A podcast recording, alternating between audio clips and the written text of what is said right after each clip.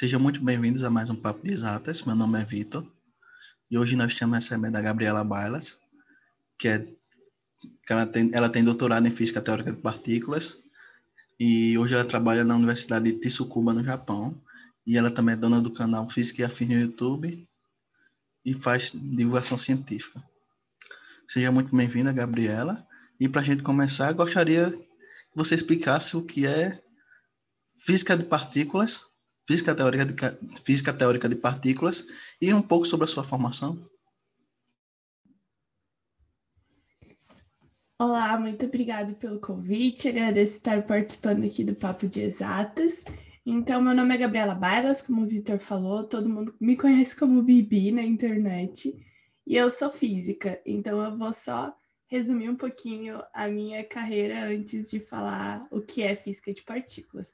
Eu sou formada em física, fiz um, uma graduação sanduíche, metade fiz na Universidade de Coimbra, em Portugal, e metade fiz na Universidade Federal do Rio Grande, no Rio Grande do Sul, no Brasil. Depois fui fazer meu mestrado também na Universidade Federal de Pelotas, no Rio Grande do Sul. E aí o meu doutorado eu decidi fazer na França. Então eu concluí o doutorado lá no ano de 2018 e desde 2018 eu moro no Japão. Então, nos meus dois primeiros anos no Japão, eu fiquei trabalhando no KEC, que é um centro de pesquisa não vinculado à universidade, onde eles também têm um acelerador de partículas, que a gente já vai falar o que, que é isso. E aí, desde a metadezinha do é, final do ano passado, eu comecei a trabalhar na Universidade de Tsukuba, mais na parte de computação, programação e etc. Então, física de partículas é a área que estuda as partículas que existem no nosso universo. Na minha área específica, eu estudo as menores partículas que existem no universo. Então, pensa comigo. Se vocês lembram das aulas no ensino médio ou na faculdade mesmo, que existem, por exemplo, dentro do átomo, no núcleo, existem os prótons e os nêutrons.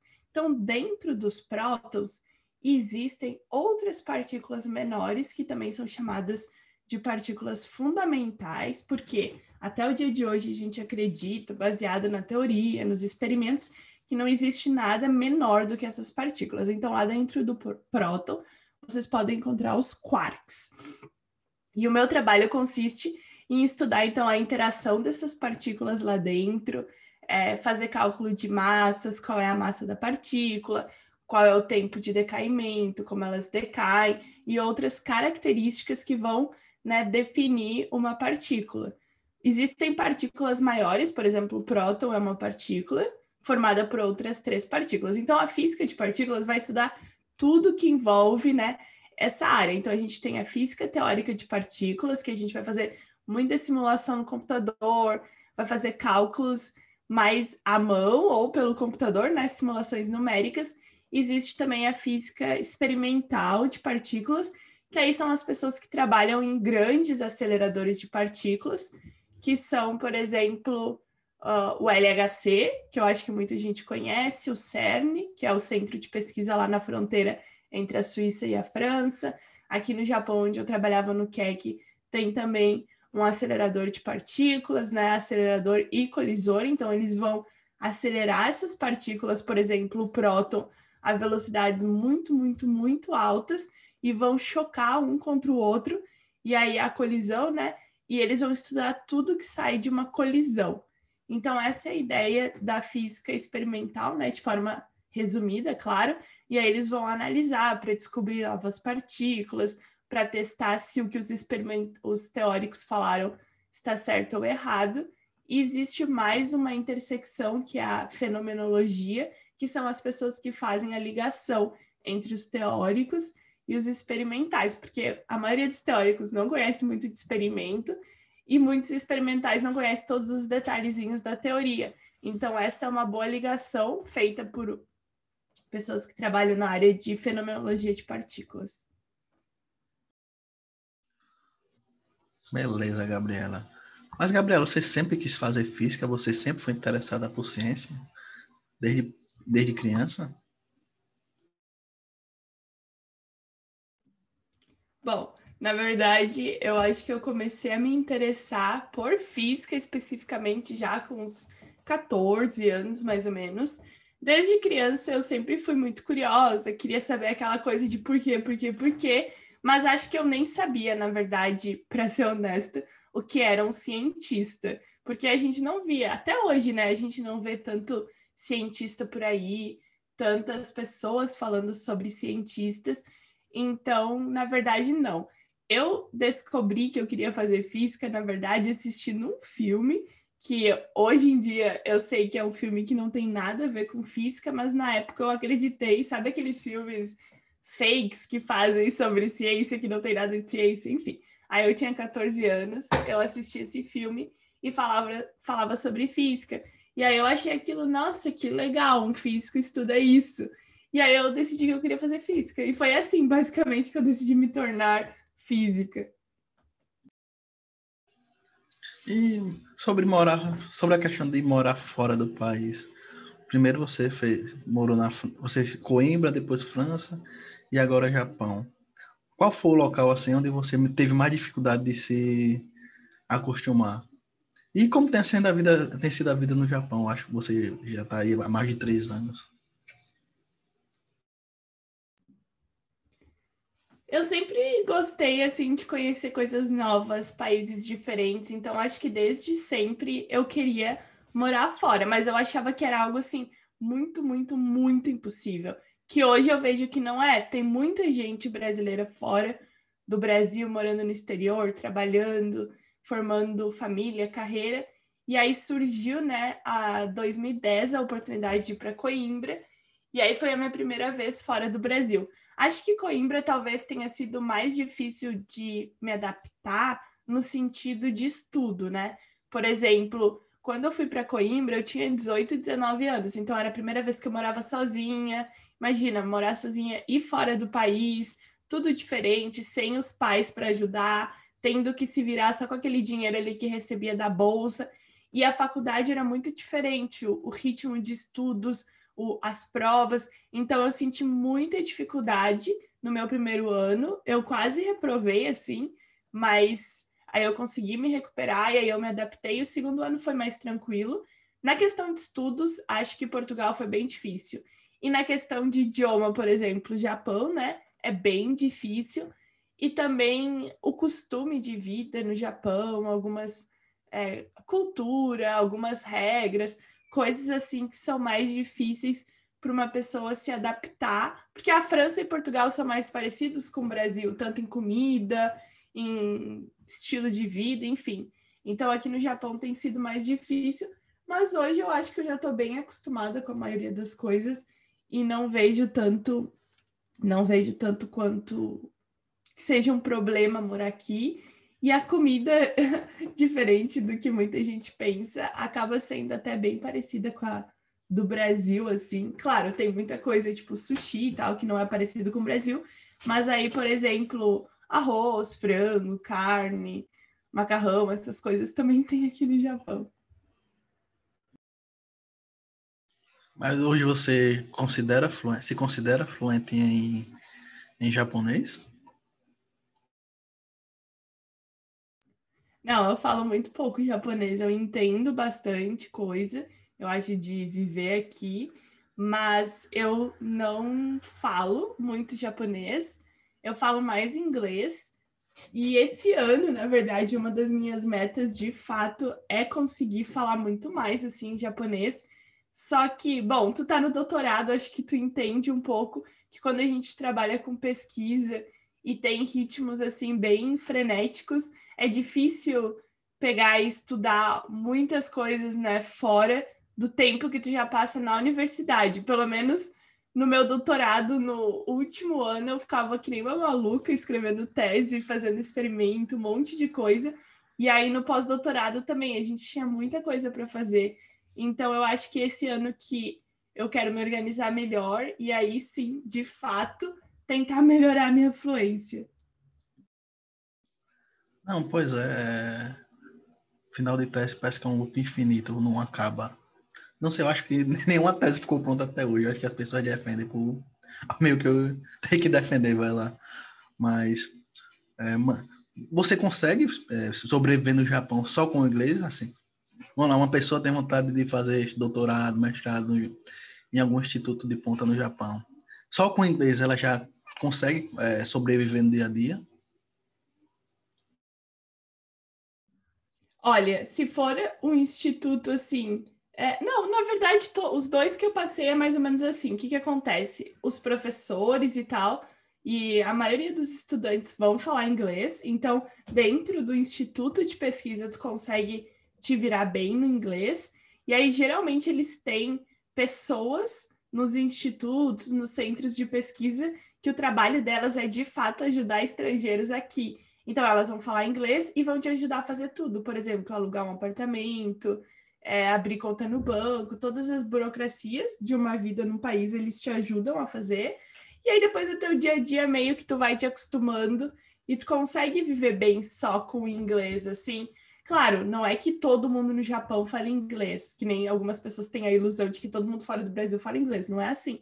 Mas as pessoas conseguem entender e aí tu vai pegando algumas palavras. O problema é que eu acho que para mim o japonês é bem difícil.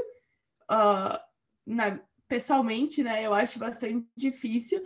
E a questão da pessoa, ah, passou o dia inteiro super cansada trabalhando, aí ainda tem que estudar mais outro idioma. Então, confesso que fui um pouco relapsa, mas vamos ver se a gente consegue mudar as coisas para o ano. E com a questão de, da recepção do, nos países que você morou, você, por ser estrangeira, e você era, sempre foi bem recebida ou você teve algum caso de xenofobia ou machismo, etc? Eu acho que na maioria dos lugares tu vai ter sim um pouco de xenofobia ou de machismo, é impossível que não exista. Mas eu confesso que eu nunca sofri assim diretamente alguma coisa que tenha me ofendido, que tenha, sei lá, me tirado do sério. É, às vezes a gente nota, por exemplo, ah, alguns olhares, alguns pequenos comentários, mas assim, nada que tenha sido, ah, você, sua brasileira, alguma coisa do gênero, isso não aconteceu é, diretamente comigo. Eu sei, por exemplo, que lá na Europa eles são muito mais xenófobos com outras nacionalidades do que com os brasileiros. E aqui no Japão, em geral, o povo na tua frente ele vai ser sempre muito educado. Não sei, talvez nas costas já falaram, mas assim, diretamente nunca aconteceu nada. Última pergunta sobre o tema Japão. E durante a pandemia, é, a você, teve aí no Japão o, a vida foi mais controlada do que no Brasil, em outros lugares. Você acha que o Japão controlou bem a doença, a, o vírus? Eu acho que eu esperava mais do Japão, assim. Eles fizeram um tempo de lockdown, de confinamento e tudo mais, só que eu acho que eles se preocuparam muito em dinheiro mais do que controlar o vírus, né? Então, por exemplo, Agora que parece que está diminuindo um pouco a contaminação, mas aqui no Japão aconteceu toda aquela coisa de hospital lotado, de muita gente contaminada por dia, é muita gente também né, veio a óbito. Então, eu esperava mais. Por exemplo, o Japão nem tem previsão de todo mundo ficar vacinado. É, a recém eles estão comprando uma segunda leva de vacinas, eles não têm vacina própria. Então, confesso que eu esperava bem mais do Japão. E aí, um ponto sobre xenofobia que tu tinha perguntado antes, o Japão mesmo, muita gente começou a culpar os estrangeiros de trazer o vírus, sendo que a maioria dos estrangeiros nem saiu do país durante a pandemia, né? Eu mesmo nem saí do país, e muitos japoneses ficaram é, viajando, porque o governo, eu não sei o que, que passou na cabeça do governo, que eles inventaram uma tal campanha para as pessoas viajarem e comerem mais em restaurante. Então eles davam tipo desconto, cupom, um monte de coisa. E aí todo mundo começou a viajar e comer, viajar e comer em restaurante. E aí, claro, o vírus subiu um monte. E aí eles tiveram que cancelar a campanha, mas para muita gente a culpa era dos estrangeiros de estar tá espalhando o vírus, porque supostamente estariam saindo do país, o que não existiu. Então, é, são coisas assim, sabe? Não diretamente para a pessoa, mas que tu vê por aí os comentários. Vou falar em vírus.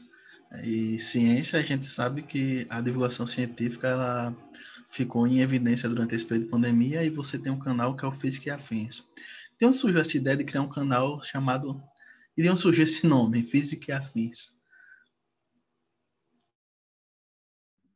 Bom, primeiro o canal chamava França e Afins, porque quando eu morava na França, eu decidi falar sobre a minha vida lá na França, para as pessoas que queriam ir, por exemplo, como abrir conta no banco, sabe? Todas aquelas coisas assim de vida cotidiana. Só que em determinado momento as pessoas começaram a seguir o meu canal e começaram a perguntar por que que tu tá na França? E aí eu comecei a falar que eu fazia um doutorado em física, e aí foi incrível a quantidade de pessoas que começaram a fazer perguntas sobre o curso de física. Ah, como é, ingressa no curso, qual a diferença entre licenciatura e bacharelado, como fazer um mestrado, doutorado. E aí o canal começou a ter muito vídeo falando sobre vida acadêmica na física e aí o pessoal falou: Ah, eu acho que tu deveria trocar o nome do canal, porque agora tu fala pouco de França, então fazer alguns vlogs. Eu falava um pouquinho de França, mas não muito. Aí eu troquei para física e afins, porque eu estaria falando sobre a minha profissão, né, de física, e o afins seria para falar sobre qualquer e todo ou outro tipo de assunto que eu tivesse vontade. Aí virou física e afins, que é o nome até hoje.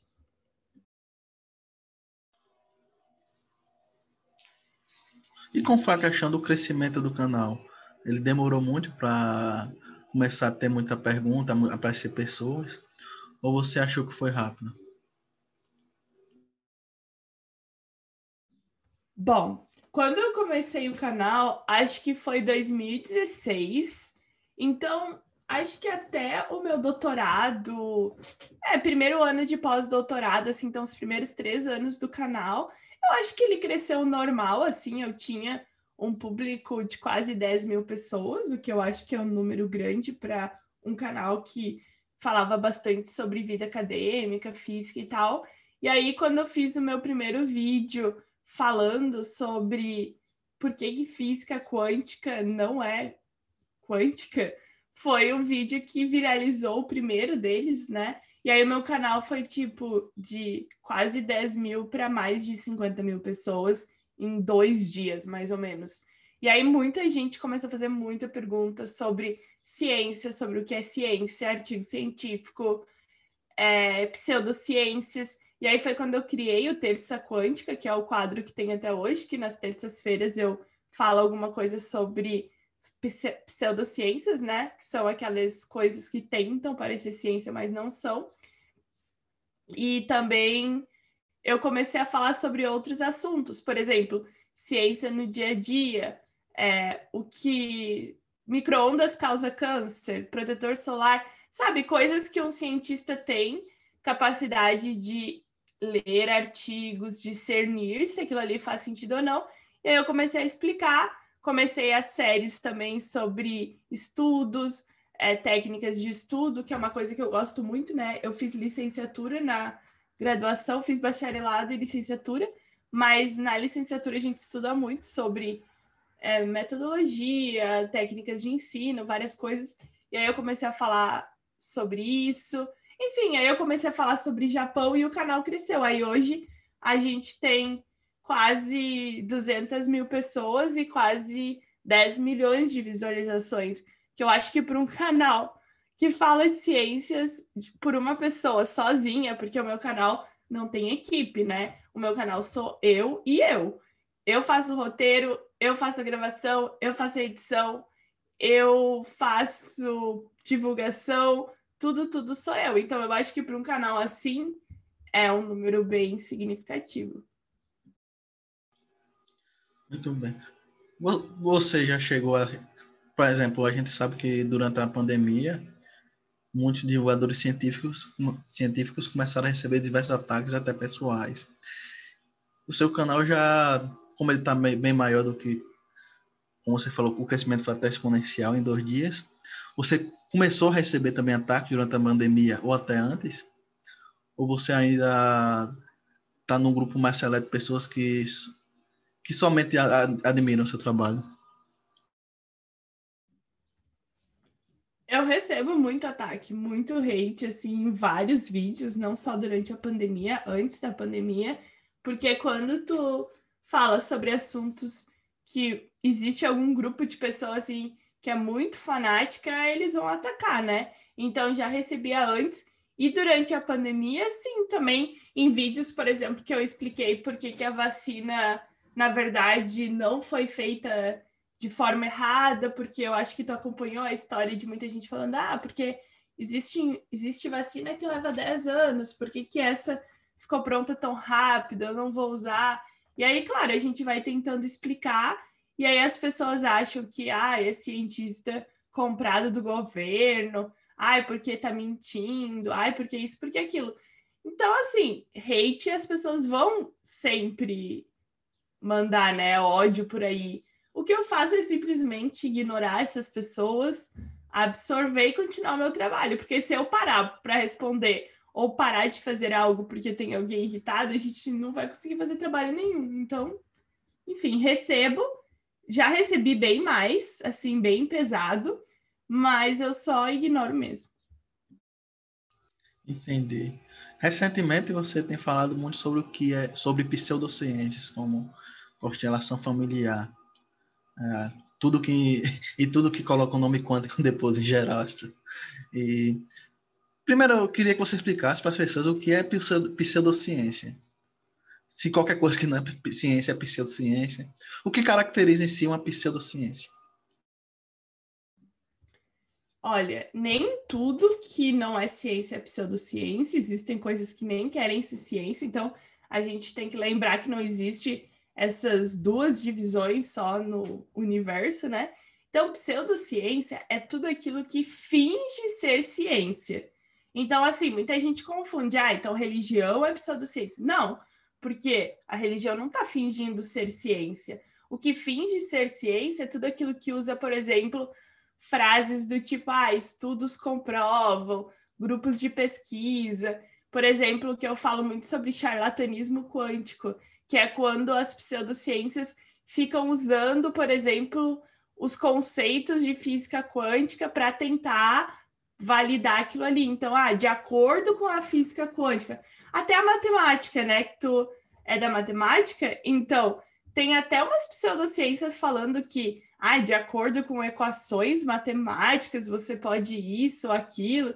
Então, assim, é tudo que vai pegar conceitos de fato que são científicos, vão distorcer, descontextualizar e vão tentar usar aquilo como bengala. Então, isso é uma pseudociência. Entendi. Bom, no Brasil, inclusive, a gente tem algumas pseudociências no SUS, como, por exemplo, a constelação familiar sistêmica Inclusive, eu acho que você tem até um vídeo sobre isso, falando sobre o criador de, dessa pseudociência. Fora do Brasil, as pseudociências existem também. É, e, o, e, na sua opinião, o que leva uma pessoa a, adotar certas pseudociências? Coisas que, na verdade, surge dizendo que faz o bem, mas que, no fundo, piora a situação das pessoas que procuram ajuda. Eu acho que pseudociência existe em todo lugar.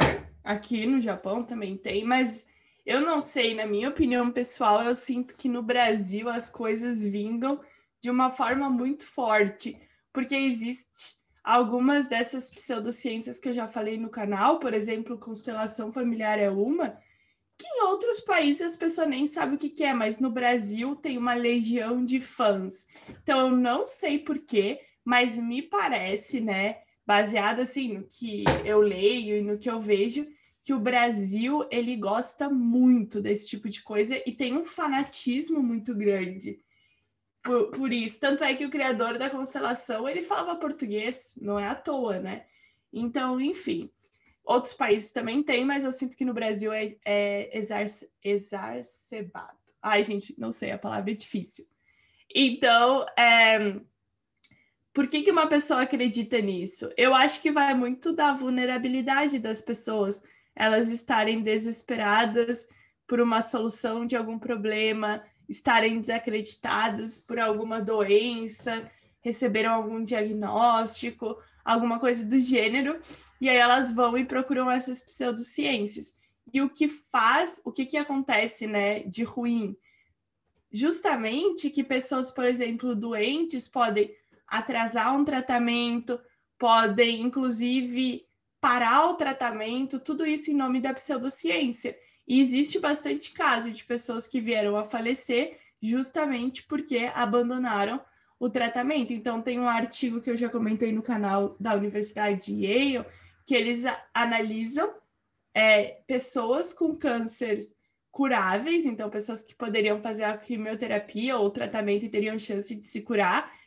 É com quase 2 milhões de pessoas eles analisaram de bancos de dados nos Estados Unidos. E eles viram que muitas dessas pessoas que tiveram contato com pelo menos uma pseudociência abandonavam o tratamento. E a conclusão do artigo foi que as pseudociências dobravam as chances de morte por causa desse abandono, porque as pessoas sei lá, sofriam alguma lavagem cerebral que deixavam o tratamento e aí elas faleciam. E, e, isso é muito triste de acontecer. Então, a pseudociência ela pode ser muito perigosa. A constelação familiar mesmo ela é muito perigosa porque ela, de certa forma, justifica abusos, estupros, machismo, violência.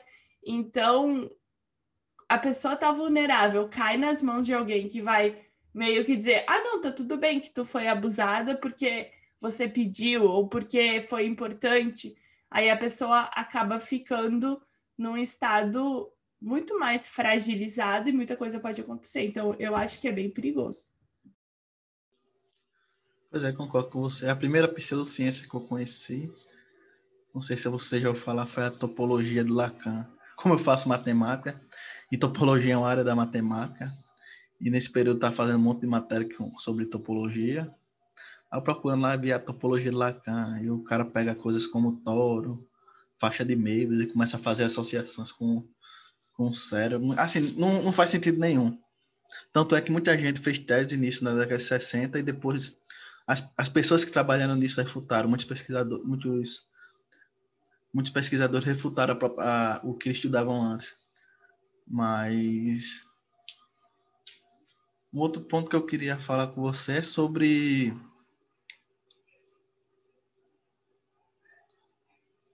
sobre o, o impacto da pseudociência quando ela, quando ela começa a assumir um papel de ciência. Ela é um perigo realmente para a ciência? Ou você acha que esse perigo, com, com o avanço da internet, como coisas como terra plana e etc., isso diminui a, a, a, a força da ciência na sociedade? E você acha que os cientistas têm que começar a atacar como você faz as pseudociências para que elas não ganhem cada vez mais força? Eu acho que as pseudociências ganham muita força porque elas usam uma linguagem fácil, uma linguagem acessível que conversa com todo mundo. Muitas pessoas, né, na área da ciência usam linguagem difícil, linguagem que acaba não sendo acessível muitas pessoas têm medo de falar sobre o assunto, não querem falar. Ou uma coisa que eu fico um pouco irritada é quando as pessoas falam assim: não, mas tem que respeitar tudo. Aí eu penso assim: ok, tem que respeitar tudo, mas aí tu não vai falar nada para uma pessoa que está dizendo que a física fala que tu pode curar um câncer meditando. Como assim? A física não fala isso. E se as pessoas da área não falarem nada, ou as outras pessoas vão achar que tá tudo certo. Olha, tem um monte de gente falando que a física quântica cura doença, porque tem mesmo. Tem muita gente falando, ah, a física quântica cura doença, qualquer doença. Aí tu fica, tu é da física e tu fica calado para não se incomodar ou por isso ou por aquilo. Na verdade, tu só tá sendo, né, submisso ou meio que quem cala consente, né? Então tu tá consentindo aquilo o que não é uma verdade, porque a maioria das pessoas vai falar que isso é um absurdo, mas poucas pessoas vão ali dar cara a tapa para falar que aquilo não tem sentido. E aí é incrível porque a pseudociência ela tem tanta força que eu assim, ó, recebo muito comentário de gente falando: "Ah, então física quântica é uma coisa que existe na física. Eu achei que era só espiritual. Ah, eu achei que física quântica era a nossa visão de Deus sei lá, as pessoas começam a confundir muitas coisas e achar que aquele conteúdo de física quântica explicado pelos charlatães aí ele é o correto e a física quântica explicada pelos físicos está incorreta, sabe? Ou que existe duas quânticas. Aí as pessoas começam a confundir, porque aí vem um problema, eu acho, mais de base ainda, que na escola, né, na física do ensino médio, a gente só fica na clássica, não tem física moderna. Talvez se na escola a gente já começasse a aprender conteúdos de física moderna, explicar partículas, falar que não tem nada de espiritualidade, talvez as pessoas já crescessem sabendo um pouco mais. E aí, enfim, aí pouca gente faz divulgação científica com de jeito acessível. Divulgação científica no Brasil é muitas vezes mal vista pela própria academia. Então, assim, tem tanto problema que eu acho complicado. Tanto é que, por exemplo, de pessoas que são da física ou de por exemplo, áreas científicas, né, tipo, de exatas, eu acho, física, matemática e tal, eu sou a única, uma das únicas pessoas que faz esse tipo de trabalho. Dentro da psicologia tem muito mais gente, em outras áreas tu vai encontrar outras pessoas, mas na física não. Mas tu encontra alguns textos, né, de professores de universidade por aí, mas assim, como eu faço tudo que estão falando de quântica, eu gosto de ali dizer que não é. E eu acho que as pessoas, às vezes, elas precisam de uma visualização. Se tu só sentar num vídeo e explicar assim o que é física quântica, a maioria das pessoas nem vai entender que tu tá falando da mesma coisa que ela acredita. Mas aí, se tu pega um exemplo concreto, tipo a constelação familiar, outras técnicas, aí as pessoas pensam: epa, peraí, tem alguma coisa a ver com o que eu estava lendo, o que eu estava fazendo, assistindo, ouvindo. E, enfim, é a mesma explicação, só que de uma, um ponto de vista diferente. Eu gostaria que mais pessoas fizessem esse mesmo trabalho. Espero que comecem, mas eu acho um pouco difícil também. E a última pergunta do nosso podcast é: como identificar uma pseudociência, uma pessoa que não é do meio acadêmico? Como ela pode identificar a pseudociência? Qual a característica da pseudociência? Bom, uma pessoa para identificar uma pseudociência, ela tem que ver, por exemplo, frase. Eu acho que de praxe já começa assim. Quem inventou o que tu tá assistindo ou vendo? A maioria dessas técnicas de pseudociência foram inventadas por uma única pessoa, tipo, a pessoa que tem o saber Ali, talvez essa coisa que tu viu de topologia de Lacan deve ter sido inventado por uma pessoa. E aí, aquela pessoa é tipo conhecedor daquele saber, daquela verdade, e ela muitas vezes vai registrar marca, vai vender produtos, cursos da marca, tu vai ganhar um certificado para poder exercer aquilo ali, vai virar uma pirâmide, né? Basicamente, enfim. E aí uh, eu identifico de cara já quem inventou a técnica. É uma pessoa, é um grupo, é marca registrada, se começa com estudos dizem, estudos falam, a ciência inventou, eu já acho, já começo a desconfiar. Então vocês têm que ficar ligado muito no discurso daquela pessoa. As falácias, às vezes ela vai dizer o doutor fulano inventou, o doutor ciclano. E aí as pessoas vão começar a identificar se aquilo tem sentido, né? Ou não tem sentido. E se começarem a falar muito de ciência, tentem procurar assim pessoas que é, pessoas que estudam essa área, se vocês têm amigo da área, perguntar se faz sentido. Procure pessoas também que estão fazendo textos ou vídeos se opondo àquilo, porque não adianta tu só procurar o que valide, né, o teu conhecimento, o famoso viés de validação, né, de confirmação. Então, eu acho que é esse tipo de coisa que a pessoa tem que dar uma olhadinha para não cair em pseudociências. Ah, a topologia de Lacan só, né? É foi esse cara, o Lacan, Henry Lacan, o nome dele, eu acho, que criou. Bem, Gabriela, gostaria de agradecer mais uma vez a sua presença, dizer que foi uma honra tê-la aqui, dizer que espero é, que você retorne várias vezes ao Papo de Exatas. E o que a gente pede por último, já de praxe, é que o convidado deixe uma mensagem para os ouvintes. Pode ser qualquer coisa, não tem nada, nenhum tempo específico sobre o que você vai falar. Bom, acho que a ideia que eu gostaria de passar é que vocês estudem, estudem metodologia científica, estudem as disciplinas, aprendam coisas além do que vocês estão estudando na sala de aula, mas em fontes confiáveis. Não desistam se vocês têm um sonho de ir para fora do Brasil, de fazer doutorado, mestrado, carreira acadêmica. Vocês vão né, conseguir se vocês tentarem, estudarem, batalharem por isso. E eu espero que vocês também não caiam em pseudociências, que é algo assim bem perigoso. E, na minha opinião, é uma das coisas bem perigosas. Enfim, assistam se vocês tiverem dúvidas é, sobre o que eu falo, quiserem conhecer mais meu trabalho Física e Afins no YouTube. O meu Instagram lá é o Bibi Baila, se alguém quiser acompanhar também, eu faço bastante post científico por lá. E é isso, agradeço também pelo convite, espero que vocês tenham gostado da minha participação.